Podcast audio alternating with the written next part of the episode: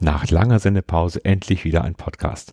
Folge 61 steht vor der Tür. Hallo zusammen, wir sind wieder da. Frauke und ich haben eine Auszeit gebraucht, denn wir hatten ein Großprojekt vor der Nase. Wir haben ein Buch geschrieben mit all den Themen aus unseren Podcast-Folgen und es wird im Januar bei Haufe erscheinen. Aber wir reden in dieser Folge 61 auch darüber, dass P3 jetzt Umlaut heißt. Und hinter dieser Umbenennung steckt auch noch was anderes. Frauke war in Berkeley, und wir werden den Podcast noch ein bisschen neu ausrichten. Das alles jetzt gleich in Folge 61. Schön, dass ihr wieder dabei seid.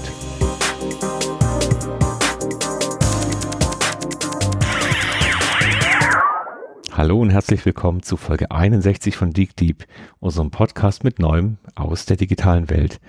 Folge 61, das letzte Mal, dass ich Dick Deep gesagt habe, ist schon März 2019 gewesen, also mehr als ein halbes Jahr. Hallo Frauke, schön dich wiederzuhören. Hallo Christoph, schön dich zu hören und nicht nur zu lesen. Wir haben ja trotzdem viel korrespondiert, aber hast du recht, keinen Podcast. Ich habe es sehr vermisst und ich hoffe, wir haben noch Zuhörer. Ja, unsere Zuhörer haben ein bisschen hängen lassen und das war aber gar keine böse Absicht, denn wir haben ein großes Projekt durchgezogen in diesen sechs Monaten und das hat schon sehr viel Kraft und Zeit gekostet, aber es ist fertig.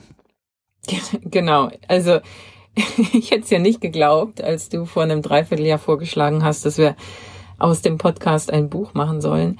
Ähm, Im akademischen Publikationskontext dauern so Projekte immer zwei Jahre und jetzt war das tatsächlich nur ein halbes. Ich bin ja, und wenn man mal genau hinschaut, war das deutlich noch weniger als ein halbes Jahr. Also es waren eigentlich nur einige Wochen oder viele Wochen, in denen wir versucht haben, das, was wir in diesem Podcast in den letzten Jahren so äh, diskutiert haben, verstanden haben, einfach mal auf den Punkt zu bringen. Und unser Buch ist jetzt gerade abgegeben worden, nämlich vorgestern, ging die letzte Korrekturschleife raus an den Haufe Verlag und da ein riesengroßes Dankeschön an Haufe, die werden dieses Buch dann im Januar auf den Markt bringen und haben uns da ganz toll betreut und wir freuen uns sehr, das Ganze dann gedruckt mal in den Händen zu halten.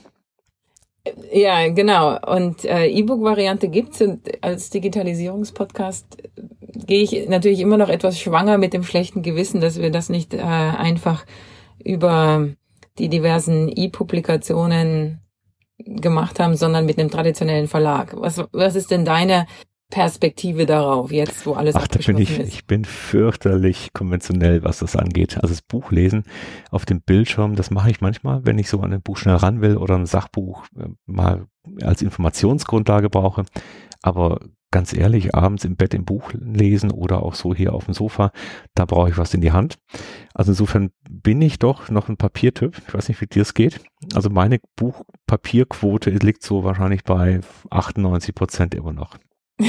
okay, ja gut. Also das kann ich nachempfinden. Ich muss zugeben, was ich mittlerweile häufig mache, ist, dass ich E-Books kaufe und dann hinterher mir die gedruckte Version kaufe, damit ich zum Nachschlagen da reinkommen kann. Ja, das ist richtig. Sehr schön. Ja, jetzt müssen wir noch verraten, wie das Buch heißt. Ja, und das ist äh, als Titel die digitale Herausforderung und es geht im Untertitel um Tipping Points. Und da können wir noch ein bisschen mehr erzählen, denn Tipping Points, das ist so ein Begriff, der eigentlich so eher aus der Soziologie kommt oder auch aus der Physik. Und du bist ja Soziologin, Frauke, so mittelbar. Da, da ist der Begriff auch entstanden durch die Beobachtung, dass sich so in Netzwerken, also Systemen, irgendwann so ein System von einem zur stabilen Zustand in den nächsten bewegt und es manchmal ganz schräge Mechanismen sind, die gar nicht so klar verständlich sind. Warum kippt's gerade jetzt? Das ist richtig. Also ähm, gibt ja ein, ein paar Bestseller mit diesem Namen und ähm, ich, ich denke, das ist generell für alle immer sehr faszinierend. Oft sieht man es ja erst hinterher. Ne? Und die Herausforderung, glaube ich, für die Soziologen, aber auch unsere Perspektive in dem Buch ist ja, kann man vorab ahnen, ob man sich auf einen Tipping Point hinbewegt oder nicht. Ja, also wir schauen da in diesem Buch auf fünf Aspekte von Tipping Points drauf. Also Tipping Point eben als der Punkt, an dem so eine Disruption dann tatsächlich ernst macht. Und das ist das eine, die Technologie. Oft reden wir sehr gerne über Technologie, weil wir hier, na, das ist was zum Anfassen, das ist sexy. Technologien sind aber eigentlich nur so der Mittel und der, der Trigger, um das Ganze in die Gänge zu bringen. Und der zweite Punkt sind dann die Kundenbedürfnisse. Also wenn die Kunden sich wirklich entscheiden, weißt du was, ich mag dieses eine Produkt nicht mehr, ich gebe mein Geld jetzt irgendwo anders hin. Und das ist natürlich brutal für Firmen, die dann in der alten Welt noch total erfolgreich sind und auf einmal sich der, der Kunden Mainstream irgendwo auf eine andere Seite richtet. ich habe das selbst hier an der Uni festgestellt. Ne? Also die, die, die Studenten oder diejenigen, die an Weiterbildung interessiert bin, wenn die einfach sich nicht mehr einschreiben, dann hat man auch an der Uni ein Problem. Und vor allem hier im amerikanischen Kontext, ne, wo ähm, die, die Programme sich oftmals direkt oder zu großen Teilen direkt aus den Studiengebühren finanzieren, da spürt man so einen Wechsel ganz massiv. Und wir hatten das hier festgestellt. Also hier, ich bin gerade in Washington DC, da ist hier heute mal äh, die Ostküste. Ähm, wir haben ja über Jahre hinweg die Mitarbeiter der verschiedenen statistischen Ämter als Kunden in unserem Programm gehabt. Und äh, mit der heraufsteigenden Welle von Data Science und äh, alternativen Datenquellen blieben die trotz plötzlich aus. Okay. das war sowas. Was ist wo, da passiert? Ja, also die, die, das verändert sich gerade wieder, weil und etwa vor fünf Jahren war das so, dass ganz massiv ähm, in der Welle von Open Data, Open Government und ähnlichen der Eindruck entstand, dass man amtliche Statistik komplett mit anderen Daten und nicht mehr mit äh, Befragungen und Erhebungen bedienen kann. Ja? Dass man also den Zustand der Nation eigentlich automatisch ablesen können sollte aus den äh, Telekommunikationsdaten, aus den äh, Kreditkarten, Transaktionsdaten und ähnlichen. Und ähm, und dann braucht man natürlich Leute, die ein bisschen anders geschult sind, die mit großen Datenmengen, mit Datenbanken, mit ähnlichem umgehen können. Und nicht unbedingt diejenigen, die gut Fragebögen konstruieren können, wenn man jetzt mal einen extremen Kontrast äh, kreiert. Und hat und, das so bestätigt? Also ist das ja, so genau, ja. automatisierbar Jahre, möglich? Ja, genau. Fünf Jahre später muss ich sagen, also die Konferenzen diesen Sommer und auch die Gespräche mit den Ämtern Jetzt reden alle von Blended Data oder ah. Multiple Data Sources, ja, weil Bei doch mir klar es meistens Hybrid, ja, dann also genau. das eine und das andere, nachdem die, ja. dieser ganze Hype um das Neue doch so ein bisschen ernüchtert worden ist. Ja. Genau, dass man aus den Logdaten, wie das äh, oft so schön heißt, also alles, was sozusagen automatisch digital erfasst werden kann, dass man da zwar einen Teil der Geschichte lernt, aber nicht alles. Mhm. Genau. Das ist spannend, das wusste ich jetzt noch gar nicht, dass auch bei euch das so aufschlägt. Denn unser dritter Punkt zum Thema Disruption ist, dass es die, die Wertschöpfung umlenkt. Also das heißt, was brauche ich denn eigentlich? Was wird gefordert? Also jetzt, mein Beispiel ist ja immer hier so die E-Mobilität. Auf einmal brauche ich nicht mehr den Motor, sondern die Batterie. Aber das ist bei euch ja ganz genauso. Also welche, welchen Typus Mensch brauche ich? Welche Fähigkeiten brauche ich? Und wo ist vielleicht auch ein Engpass? Wir merken das auch bei uns, wenn wir so die, die Data Scientists sehen dann äh, ist die, der, die Zeit, äh, wo es um Expertise geht, die wird gerade immer wieder kürzer, weil so eine Fähigkeit auf einmal so als Commodity, also als so zum Runterladen praktisch da ist. Und gleichzeitig verschiebt sich dann die Grenze dessen, was man können muss, irgendwo anders hin. Also unglaublich schnell werden Dinge, die früher sehr wertvoll waren und sehr mühsam aufgebaut wurden, Fähigkeiten, Tools, ähm, Menschen, die da sind, die gehen auf einmal verloren und werden nicht mehr so benötigt wie vorher. Ja, genau. Und das ist natürlich, wenn du im Ausbildungsbusiness bist, ja, total schwierig. Wie geht man damit um? Ne? Also ich meine, Ziel ist es natürlich immer von den Unis nicht einfach nur Skills zu vermitteln, sondern tiefer liegende Fähigkeiten, Konzepte zu vermitteln. Aber ähm, an welcher Stelle die sich befinden, gerade in dieser Data Science Welt, ich glaube, da schlingern äh, die meisten noch. Ja? Es gibt keine Theorie auf Data Science derzeit, ja, die unterrichtet wird. Und und äh, das ist, also ich beobachte das mit Spannung, ja, wie die verschiedenen Ausbildungsgänge da versuchen, sozusagen, was, was sind eigentlich die Fundamentals, die man wirklich immer lernen muss und die, egal wie sich die Skills ändern, äh, trotzdem halten. Mhm.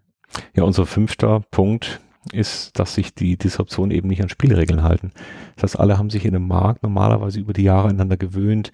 Man weiß, wie man miteinander umgeht, wie der Wettbewerb funktioniert und dann kommt irgendwas, was die Spielregeln ignoriert und einfach so tut, als, als wären die nicht mehr da. Und die anderen sagen und schreien, nee, Moment, das geht doch gar nicht, das kann man nicht, das darf man nicht. Und irgendeiner macht es dann zum ersten Mal. Was ist denn dein Lieblingsbeispiel zu dem Punkt? ich bleibe mal in meiner Domain, in der ich mich gut auskenne, Auto. Ja.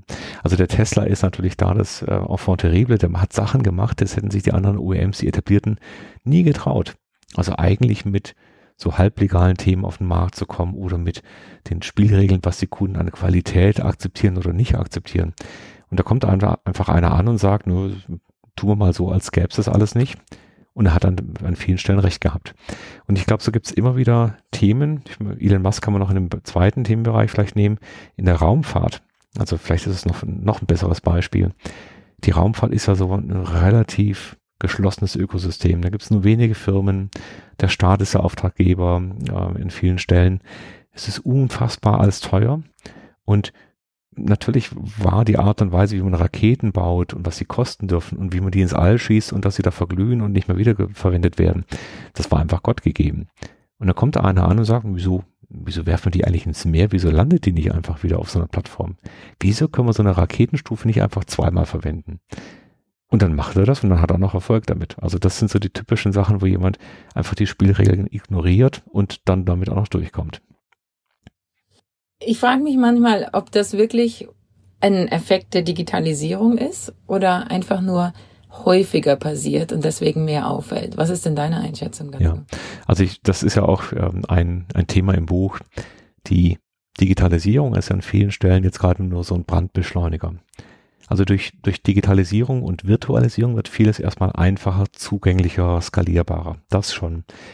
Aber an ganz vielen Stellen müssen wir eher so Rückbau sehen von Themen, die sich einfach verkrustet hatten. Also viele Themen der Digitalisierung, die wir auch so in den Projekten machen, sind eher analoge Themen. Also ich glaube, so 80 Prozent der, der typischen Sachen, da geht es gar nicht um die Digitalisierung als solches. Und äh, ich nehme mal ein Beispiel, Kundenorientierung, ja, ist jetzt ja der neue, der neue Trend. Man, man ist erfolgreich, wenn man sich am Kunden orientiert. Also Design Thinking und die ganzen Methoden, die, die du auch kennst. Naja, das ist uralt. Das gibt es wahrscheinlich seit 2000 Jahren, dass der, der sich besser am Kunden orientiert und besser den Kunden versteht, mehr Erfolg hat. Also das ist überhaupt nichts Neues. Aber es ist jetzt natürlich in der Digitalisierung nochmal direkter erfahrbar, was der Kunde wirklich macht und es ist schneller umsetzbar und so weiter. Also vor allem eine Auswirkung auf Geschwindigkeit ist das. Ja. das ja.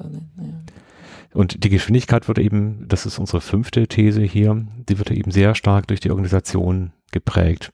Und Organisationen sind eben entstanden als Reaktion, äh, ein, ein Kundenproblem mal gut zu lösen. Und dann hast du ein Kundenproblem, dann hast du eine Lösung dafür, dann baust du Prozesse, um das irgendwie abzusichern, um das sauber durchzuführen. Für die Prozesse brauchst du Menschen. Die Menschen wollen irgendeine Heimat in der Firma haben, eine Rolle haben, wollen sich untereinander abstimmen, wer was tut. Und auf einmal hast du eine Organisation da und die fängt dann an, sich zu verselbstständigen. Und irgendwann ändert sich das da draußen beim Kunden und die Organisation sagt, Moment mal, das ist doch das gleiche wie früher und jetzt fängt die Organisation an, eigentlich das Produkt zu definieren und nicht da der Kunde und sein Bedürfnis. Und unser fünftes Thema ist eben hier, Disruption sind so organisationale Abrissbirnen, also die reißen ein, was an Strukturen da ist, weil es nur mit, mit der neuen Struktur und mit dem neuen Ansatz auch funktioniert. Hast du denn gemerkt, als wir darüber geschrieben haben oder du auch viele Fallbeispiele da hier eingebracht hast in das Buch, ähm, dass dass bei sozusagen durch die Buchbrille oder durch das Versuchen zu schauen, was wo sind denn da die Tipping Points, dir nochmal eine ganz andere Erkenntnis klar geworden ist. ist gibt gibt's da Elemente, wo du sagst, das das habe ich vorher nicht gemerkt, da, da lohnt sich sowas mal aufzuschreiben?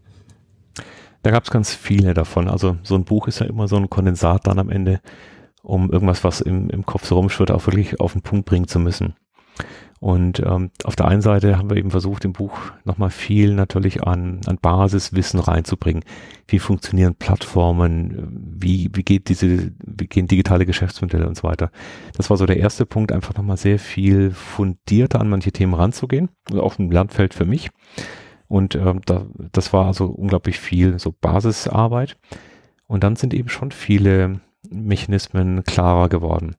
Also ich, ich greife mal eins raus, also der, die Zuhörer kennen vielleicht diese S-Kurve, Disruption, die, die sind erstmal eher schlechter in der Performance, also die nähern sich so von unten an und irgendwann werden die dann besser als das, was bislang genutzt wurde, besser als alte Technologie oder besser als das alte Geschäftsmodell. Und dann schießen die so nach oben und nichts im Leben ist unendlich, das heißt also irgendwann flachen die auch wieder ab und werden dann zum Standard. Und was zum Beispiel im Buch, im Prozess dieses Schreibens klarer wurde, ist, dass man eigentlich ähm, auf der Ebene der Produkte relativ schnell reagieren kann. Also wenn ein Wettbewerber ein neues Auto bringt, dann sind die anderen Wettbewerber auch recht schnell in der Lage, so ein Auto nachzubauen. Der VW hat das immer ganz gut gemacht. Also diese ganze SUV-Nummer oder verschiedene andere Autoformate. Da hat er sich mal angeschaut, was macht denn der Wettbewerb? Und wenn die erfolgreich waren, dann kam auch der VW an und hat es dann nachgemacht und war dann meistens der Marktführer. Also das war alles möglich. Das geht, weil ich im Prinzip zurückgreife auf das, was ich eh schon kann. Die Fähigkeiten bleiben die gleichen, das Produkt ändert sich halt. Und jetzt kommt da was Neues dazu. Wenn ich jetzt aber nicht ein neues Produkt brauche, sondern eine ganz neue Art von Produkt. Zum Beispiel, wenn ich von, wenn ich was nicht mehr verkaufen möchte, sondern einen Service anbieten will.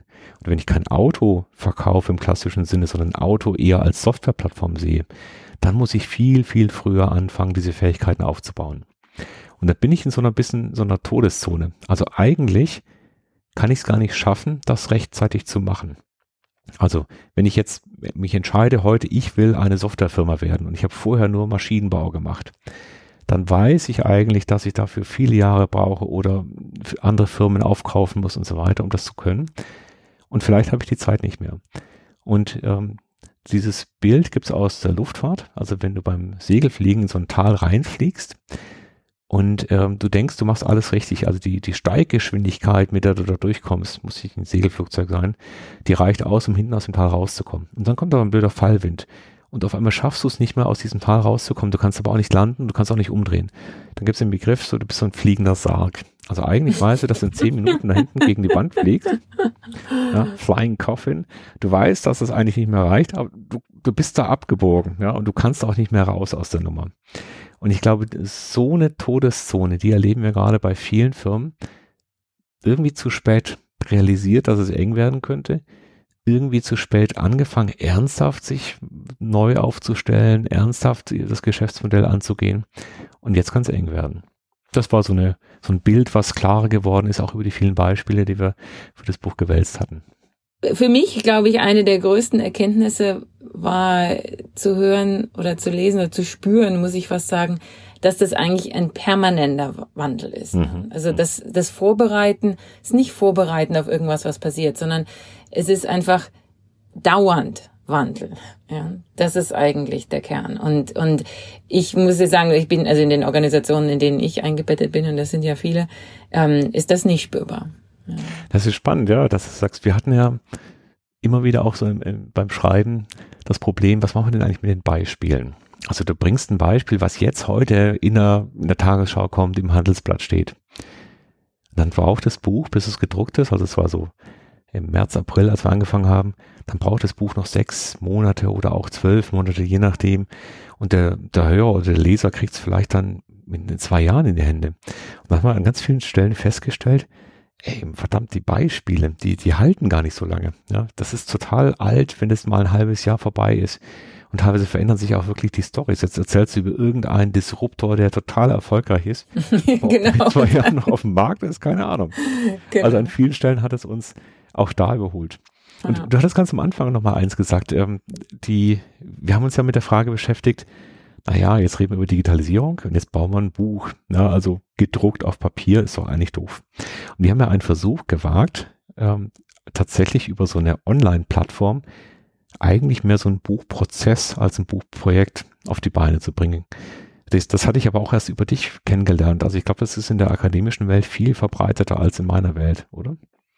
Ja, sicherlich. Also ich meine, der, der Hang, etwas zu machen, was äh, kostenfrei im Netz verfügbar ist und, ähm, und vor allem was, was sich schneller editieren lässt oder ändern oder eine Neuauflage produzieren lässt, äh, würde ich sagen, ist schon groß. Also ich meine, viele publizieren über Markdown auf GitHub ähm, ihre Bücher oder nutzen eine der vielen neuen Buchpublikationsplattformen, die eben erlauben, dass man ein Buch zwar liest und es fühlt sich an wie ein E-Book, aber dass eigentlich dauernd auch eine neue Version von dem Buch äh, da sein kann. Ganz genau. Finde ich ganz faszinierend, dass du ein Buch anfängst mit so den ersten zwei Kapiteln, dann veröffentlichst du sowas auf der Plattform und dann sind die Leser eigentlich da ziemlich eng dran und eingebunden. Und ich glaube auch die, die Preisnummer, also was verlange ich dafür, die ist auch sehr, sehr flexibel. Also oft kannst du auswählen, ob du was zahlen willst oder wie viel du zahlen willst. Fand ich ganz spannend. Wir genau, und das, nicht, also ich ja? kenne ein paar Autoren, ja, die mhm. das machen. Und die, also für jeder, der hier zuhört und sich überlegt, ein Buch zu schreiben, das ist schon eine interessante Nummer. Also die machen, die meisten, die ich kenne, machen das so, dass sie bei den Preisen tatsächlich sagen, hier ist der vorgeschlagene Preis, zahl was du willst. Und äh, unterm Strich bleibt deutlich mehr hängen, als wenn man zu einem normalen Verlag geht. Ne? Mhm. Ne? Einfach weil das im Direktpublikationsverfahren ganz anders aussieht. Aber vor allem, weil die Reichweite so viel größer ist, wenn das Produkt zunächst frei auf dem Markt liegt. Also diese Freemium-Modelle haben auch hier zugeschlagen, ganz klar. Mhm. Neue Geschäftsmodelle. Also bei uns wird das im Haufe Verlag erscheinen. Die digitale Herausforderung, man wird wirklich nicht reich beim Buchschreiben. Mist. Aber deswegen haben wir es auch nicht gemacht. Und es wird eben ganz klassisch erstmal erscheinen als, als gedrucktes Buch. Und es gibt noch eine E-Book-Version, die man sich runterladen kann.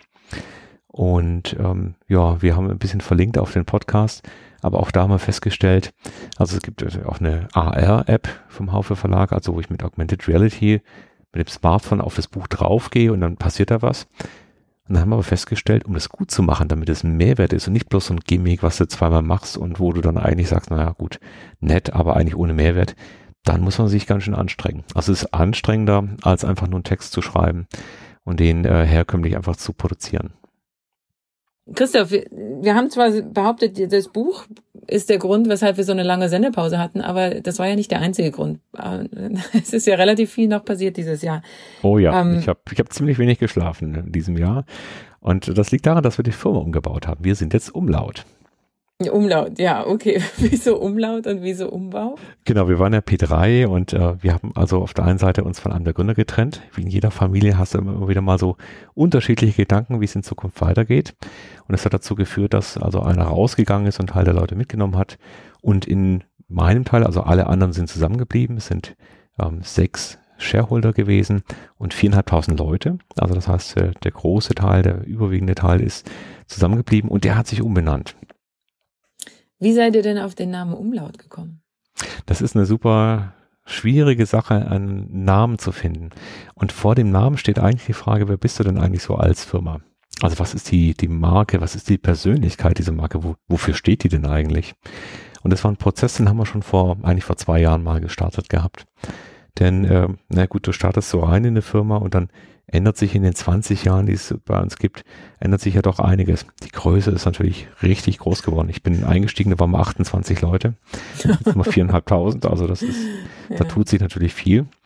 Aber auch ähm, bei dem, was wir machen, hat sich viel verändert. Denn was wir tun ist, wir begleiten Kunden in der Autoindustrie, Luftfahrt, Telekommunikation, Energie und so weiter.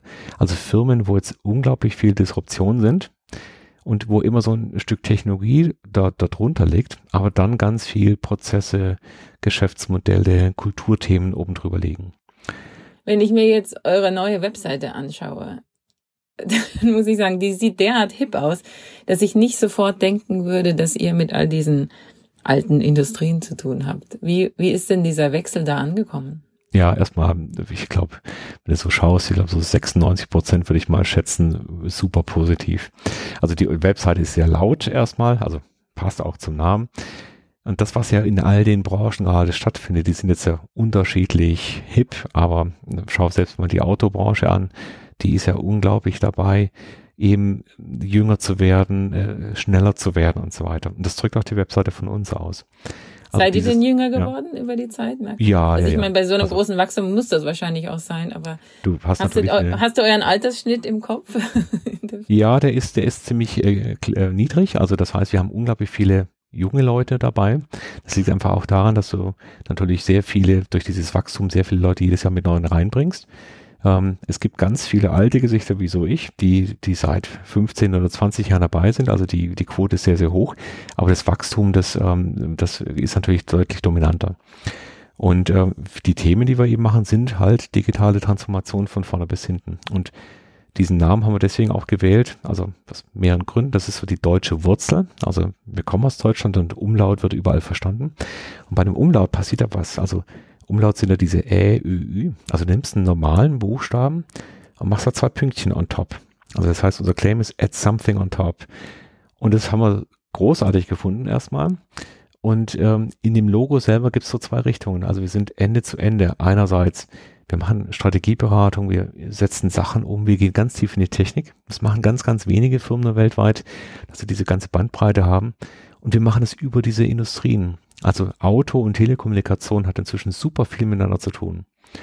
Und ähm, das ist eben der Kern, dass wir auch in der Organisation, wir sind jetzt eine AG, mit, wir haben ganz viele Leute beteiligt, also das heißt, die, die Mitarbeiter können über Aktienoptionen reingehen und so weiter.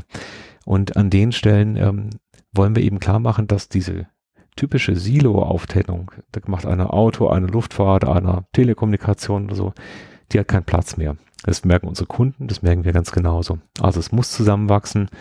Die ganzen Themen sind unglaublich vernetzt untereinander geworden. Und Jetzt hast du ja uns ja. über die, die Jahre des Podcasts häufiger mal erklärt, dass ein Kernelement bei euch immer war, dass ihr zwar eine große Holding wart mit P3, aber innen drin lauter kleine Firmen Platz hatten, auch Neues auszuprobieren. Genau. Wenn ihr jetzt mehr zentralisiert, mehr zusammenwachsen als eine AG, geht das nach wie vor? Was ja. ist, wie bildet sich das strukturell ab in der neuen Version? Ja, also wenn du die, die Governance, also die Spielregeln, wie wir die Firma führen, auf den Punkt bringen willst, dann ist es weiterhin unten ist oben. Also das heißt, in dieser AG mit einer sehr, sehr engen Zusammenarbeit sind weiterhin äh, spezialisierte Boutiquen, spezialisierte Kompetenzfelder drin die sich eben drum kümmern, wie geht denn eigentlich Mobilfunk mit 5G, ja, oder wie geht denn eigentlich Telekommunikation in dem, in dem Feld äh, der, der Kranken, äh, der Krankenhäuser und äh, der Ambulanzen. Und das sind spezialisierte kleine Einheiten, die aber sehr viel mehr Kontakt untereinander haben. Und das funktioniert super. Also das haben wir wirklich messen können auch an der, an der Art und Weise, wie eng die Leute zusammenarbeiten. Diese Schranken im Gehirn aufzu, aufzuheben und den Leuten zu sagen, ihr seid Spezialisten, aber da gibt es ganz viel Innenbeziehungen und ganz viel Dinge, die man gemeinsam machen kann. Das hat funktioniert bislang. Also, was heißt das konkret? Da hat jemand eine Idee, eine neue Business-Idee äh, und sagt, ich möchte jetzt nicht mehr mit der Truppe weitermachen, mit der ich bisher gemacht habe, sondern das Neue. Wie, wie, wie geht genau. er damit um? Also das heißt, wir haben weiterhin das Prinzip, dass wir als Netzwerkfirma aufgestellt sind. Das heißt, es gibt viele einzelne Einheiten, viele Einzelfirmen, die einen speziellen Zweck haben. Oder wenn die eine gewisse Größe haben, macht es manchmal auch Sinn, die zusammenzubringen wieder, also zusammenzulegen und trotzdem aber diesen, diese verschiedenen Ausrichtungen als Kern immer beizubehalten. Und dann gibt's noch den Pfad, wenn du in einer sehr frühen Phase bist, also das heißt im Startup-Kontext dann sowas wie Pre-Seed, also ich habe zwar eine Idee, aber noch keinen Prototypen, oder Seed wäre dann, da, ist ein Prototyp da, wir sind aber nicht auf dem Markt und dann kommt ja die klassische Startup-Phase. Auch das bilden wir ab und geben dann Leuten die Möglichkeit eben so ein Thema innerhalb der Firma, wenn es grob zum Portfolio passt, auch tatsächlich auszuprobieren. Das sind jetzt gerade wieder zwei neue Sachen losgelaufen. Ich kann noch nicht drüber reden, aber das ist so jedes Jahr so drei, vier Tochterfirmen und noch eine größere Anzahl von kleineren Ideen, die wir dann eben wie ein Inkubator ähm, bis zu einer konkreten Firma dann weiterentwickeln. Und das heißt, ihr sagt, macht mal, wir zahlen euch in der Zeit oder wir zahlen euch in der Zeit nicht, aber ihr könnt unsere Ressourcen nutzen oder wie, wie organisiert ihr das? Ja, dieses mach mal und dann alleine loslaufen funktioniert selten gut. Also du musst ja für so eine Idee, weiß jedes Startup auch, da musst du verschiedene Aspekte abdecken. Du brauchst jemanden, der der an die Kunden rangeht, der nach außen geht, Vertrieb und Marketing kann. Du brauchst jemanden, der die technische Idee hat. Du brauchst jemanden, der nach innen drin sowas administrieren und, und führen kann. Also die ganz klassischen Rollen sind so vielleicht vier, fünf Rollen.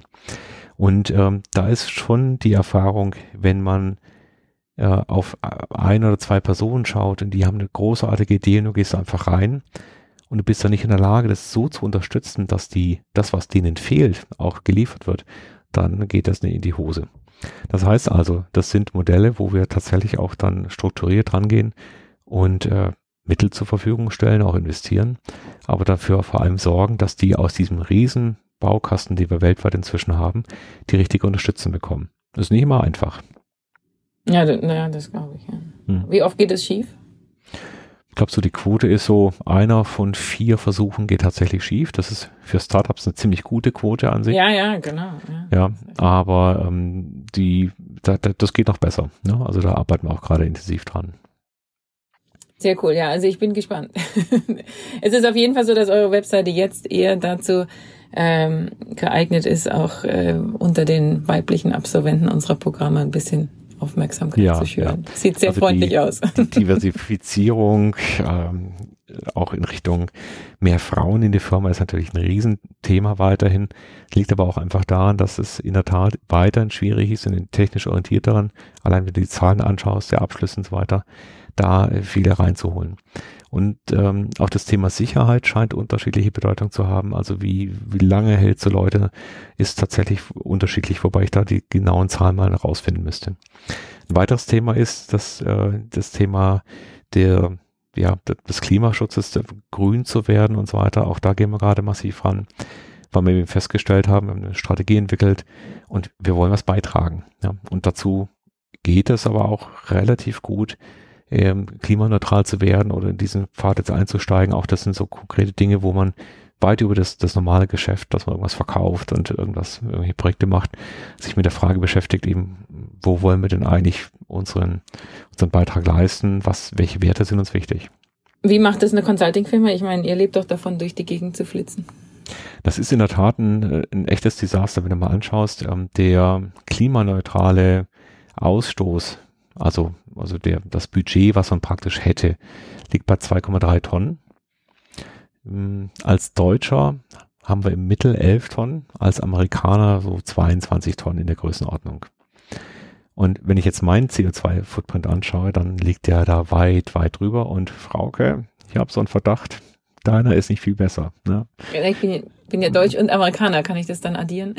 äh, ich glaube, das musst du bei dir multiplizieren, weil also wenn du mal deine Interkontinentalflüge anschaust, dann sind die natürlich eine, ein Flug allein sind schon weit über eine Tonne. Und äh, das ist also ein echtes Thema und äh, das geht aber. Also privat kompensiere ich schon seit Jahren den, den kompletten CO2-Ausstoß.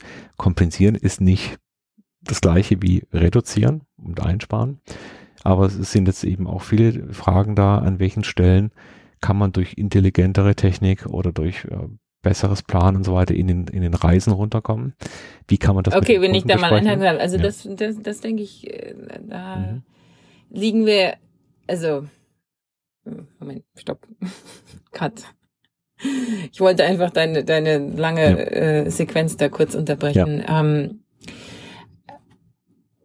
also was die, was die ähm, Interkontinentalflüge bei mir anbelangt, die es noch gibt, da hast du natürlich recht, aber du musst das in Relation setzen zu all denen, die ich nicht antrete. Man könnte ja noch viel häufiger unterwegs sein. Und ich denke da, also so wie wir das ja mit dem Podcast auch machen, wir sitzen ja eigentlich nie im gleichen Raum, ähm, ist das bei mir mittlerweile sehr häufig so, dass viele Meetings und äh, mittlerweile zunehmend auch Konferenzen, ähm, man versucht das auf äh, Videochats zu schieben. Macht ihr das auch? Geht das? Was ist da die Strategie? Der erste Besuch muss in Person sein und danach kann man andere Medien nutzen oder wie, wie geht ihr das an? Meistens so in die Richtung, ja. Also es gibt äh, einerseits schon die Grundregel, wenn du jemand persönlich kennenlernst, wenn du jemand die Hand geschüttelt hast, mit dem essen warst, mit dem zusammengesessen bist, hast du eine andere Beziehung zu dem, als wenn du den normal irgendwo in einem, ja, in einem Chatraum gesehen hast. Oder der, remember Diversifizierung. Den, der, ja. Das ist also in der Tat so, dass wir anscheinend als Menschen immer noch sehr, sehr stark drauf, drauf abfahren, äh, uns, also der, der Filter der Wahrnehmung, ich glaube, der hängt sehr stark damit zusammen, wie viel Zeit wir mit jemandem tatsächlich verbracht haben, also wie, mhm. wertvoll das ist. Und dann gibt's auf der anderen Seite hinten raus, also klar, wenn man vertraut ist, dann muss man nicht jedes Mal rüberfliegen, das geht sehr gut. Aber es gibt dann teilweise Themen, die würde ich nie online machen. Also sensible Themen, kritische Themen, wo es auch darum geht, den anderen besser also äh, als, als Person besser zu, zu wahrzunehmen und auch mitzunehmen. Also ganz kritische Themen, du musst dich von jemandem trennen oder du, du hast irgendein Problem zu besprechen. Da bin ich viel eher da, dabei, dann doch persönlich da zu sein. Ähm, okay, also das kann ich nachempfinden. Ich habe ähm, ja auch die zwei Standbeine Europa und USA und in, an beiden Stellen Führungspositionen. Und auch wenn sich vieles vom Alltagsgeschäft über Video lösen lässt, wenn es hart auf hart kommt, muss man einfach vor Ort sein. Also persönlicher Kontakt, da geht nichts drüber hinweg. Was sind denn so deine wichtigsten Punkte aus Berkeley, aus der Zeit an der Uni dort? Wir hatten jetzt darüber gesprochen. Ich war ja zunächst äh, vier Monate bei Facebook und dann nochmal vier Monate in Berkeley an der Uni dort und ähm, vor allem in der letzten Hälfte dieses Aufenthalts umgeben von äh, theoretischen Informatikern. Mhm. Ist das jetzt und, gut oder schlecht? es war großartig, aber es war ein riesen Lernprozess für mich. Also es ist ja selten, dass wenn man irgendwie ein bisschen länger schon äh, in seinem, seiner beruflichen Karriere fortgeschritten ist, dass man nochmal komplett den Kontext wechselt. Ja. Und ich hatte echt die Hosen voll, bevor das losging. Ich dachte, die, die werden schnell feststellen, dass ich überhaupt keine Ahnung habe von dem, was sie reden. Stimmt auch, ja, hatte ich auch nicht. Und äh, man, das, das, was man selber weiß, kommt einem ja so vertraut vor, dass das nichts Besonderes mehr ist. Ja. Und mhm. ich hatte wirklich große Sorge, dass ähm, ich da auf der theoretischen Schiene nicht mithalten kann. Und wenn die da an diesen vielen äh, Whiteboards, die es da in dem Simons Institut gibt, äh, hingen in Trauben und äh, viele Gleichungen und Theoreme da äh, bewiesen haben, dass, dass ich da keinen Platz habe. Ne? Und äh, was total spannend war für mich, ist zu, also zu sehen, wie, wie falsch ich die Situation da eingeschätzt hatte. Ja? Wie, wie wichtig das für diese Truppe natürlich ist, zu wissen, wo ist die Anschlussfähigkeit äh, für die eigenen Ideen. Also das Thema war Privacy. Und ähm, sie hatten eingeladen, also die, der, der Kern ungefähr ne, 40 Wissenschaftler, der Kern war alles äh, theoretische Informatiker, aber es gab eben ein, ein paar Philosophen, äh, Juristen und Statistiker oder angewandte Datenanalysten äh, mit dabei. Ne? Und, ähm, und die, die, die Hoffnung war wirklich in dem Austausch, äh, durch den Austausch dafür zu sorgen, dass man nicht irgendwas theoretisch entwickelt, was nie zur Anwendung findet. Ja. Und ähm, das hat extrem gut funktioniert. Also wenn man viele Leute auf einen Haufen steckt und ähm, sagt, redet mal miteinander. Also ich, ich, muss gestehen, ich habe noch ja. überhaupt nicht verstanden, was ihr da eigentlich gemacht habt, aber ich würde fast vorschlagen, da machen wir nochmal eine Folge vielleicht raus, weil das ist ja bestimmt ein größeres Thema Privacy. Ähm, ich habe nur mitgekriegt hier, der Mr. Zuckerberg war ja mal wieder immer wieder unter Beschuss und viele verschiedene andere Firmen auch. Aber vielleicht können wir da noch mal ein bisschen ausführlicher drüber reden. Hm? Machen wir, ja genau, mit Blick auf die Zeit sowieso. Ähm, wir sind ja schon längst drüber. Nächste Folge. Du hast ja gerade den Podcast angesprochen. Also wir machen weiter erstmal. Das ist die, eine wichtige Botschaft, glaube ich.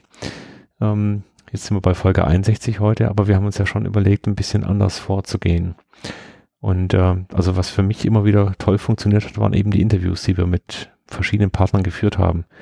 Also das heißt, da kommt jemand von draußen rein und ist dann auch wirklich spannend. Und ähm, eine Änderung, die wir wirklich machen wollen, ist eben mit unseren Interviewpartnern denen mehr Raum zu geben, mehr Zeit zu geben. Genau. Und da kommt auch gleich eine Aufgabe an die Hörer mit dazu. ja, also wer bis jetzt durchgehalten hat, hier kommt die Aufgabe für euch. Genau. Wir sind äh, für Vorschläge für Interviewpartner dankbar, auch Selbstnominierungen. Mhm. Also macht uns Vorschläge welche Interviewpartner ihr hören möchtet und äh, gerne auch Leute, die was Interessantes zu erzählen haben unter den Zuhörern. Und dazu haben wir eine E-Mail-Adresse des Podcasters, das ist ganz einfach digdeep.posteo.de und unter der E-Mail könnt ihr uns immer erreichen. Genau, wir freuen uns auf Vorschläge und ähm, wir versprechen äh, eine kürzere Sendepause bis zum nächsten Mal. Absolut. Also dickdeep.posteo.de. Und dann würde ich sagen, Frauke, freuen wir uns auf das nächste Mal mit einem Interviewpartner. Und äh, ich denke mal, das werden wir noch in diesem Jahr schaffen, im Dezember. Genau, bis dann. Also, schöne Grüße nach Amerika. Tschüss.